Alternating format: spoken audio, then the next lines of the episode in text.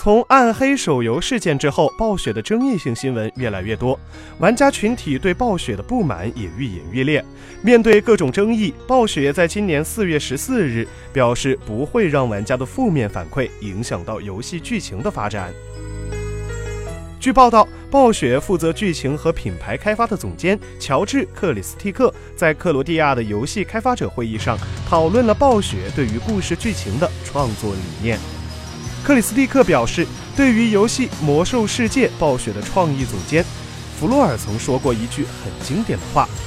他说：“游戏的剧情空间相当于道场，是神圣的地方。暴雪会尽最大可能讲最好的故事，让玩家们开心。但暴雪也在努力不要让负面情绪进入道场。作为游戏开发者，必须清理思绪，专心致志，才能做出好的作品。”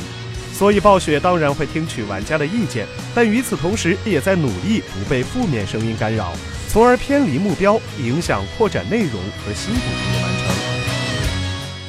此外，对于在《守望先锋》中的角色多样性，克里斯蒂克也进行了解释。他认为，暴雪是有计划的，并且也在努力倾听，但玩家的声音可能会对决策产生过大的影响，所以需要经过筛选。作为叙事者，团队内部的目标是为全球化的受众群体打造故事内容，团队也必须符合这样的背景。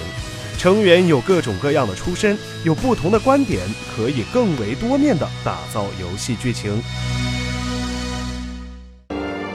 请扫描以下二维码，添加关注“游戏风云”官方公众号，更多精彩好礼及互动内容，你值得拥有。